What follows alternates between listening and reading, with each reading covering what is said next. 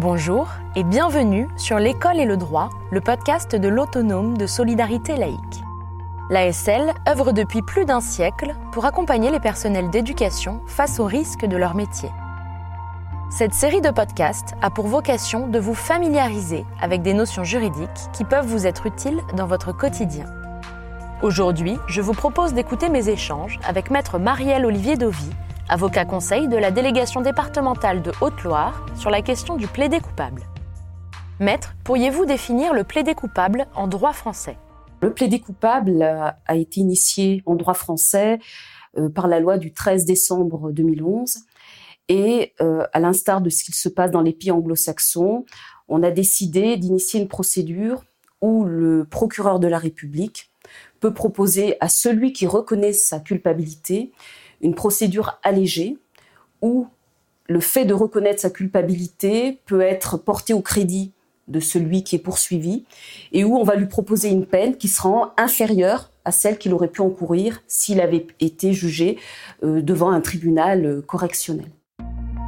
Concrètement, comment se déroule cette procédure? Alors déjà, cette procédure ne concerne que les délits, donc sont exclus les crimes et les contraventions. Dans le cadre de cette procédure, euh, le prévenu est d'abord euh, convoqué par le procureur de la République qui va lui proposer une peine. Et cette étape est très importante puisque euh, le prévenu est nécessairement assisté d'un avocat. Et lors de cet échange, à la fin de la discussion, on peut se mettre d'accord sur une peine qui est proposée au prévenu et qui est également acceptée hein, par le prévenu. Il faut évidemment que la personne qui est poursuivie accepte cette proposition de peine.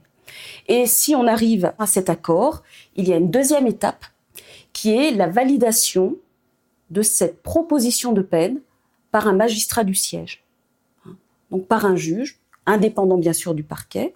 Donc dans un deuxième temps, le prévenu, toujours assisté par son avocat, va donc se retrouver, va donc comparaître devant le juge, qui va donc l'interroger Hein, donc quelque part va évoquer le dossier avec le prévenu et à la fin des débats va lui dire voilà, je décide d'homologuer cette peine ou je refuse d'homologuer cette peine. Donc s'il valide hein, cette proposition de peine, c'est la fin de l'audience.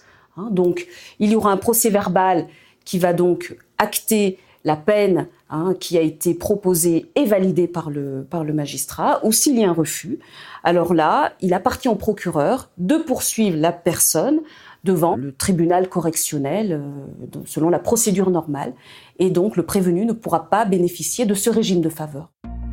Enfin, en quoi est-ce un régime de faveur? C'est un régime de faveur parce que la peine qui est proposée au prévenu, de toute façon, elle ne peut pas être supérieure à un an de prison s'il y a une peine de prison. Et en tout état de cause, elle ne peut pas être supérieure à la moitié de la peine qui sera encourue s'il avait refusé de reconnaître sa culpabilité. Merci beaucoup, maître. J'espère que les éclairages de maître Olivier Dovy vous auront permis de mieux appréhender la question du plaidé coupable et d'exercer votre métier plus sereinement. Je vous donne donc rendez-vous lors de notre prochain épisode que vous pouvez d'ores et déjà retrouver sur notre site internet dans la rubrique podcast et dont le lien se trouve dans la description. À très bientôt!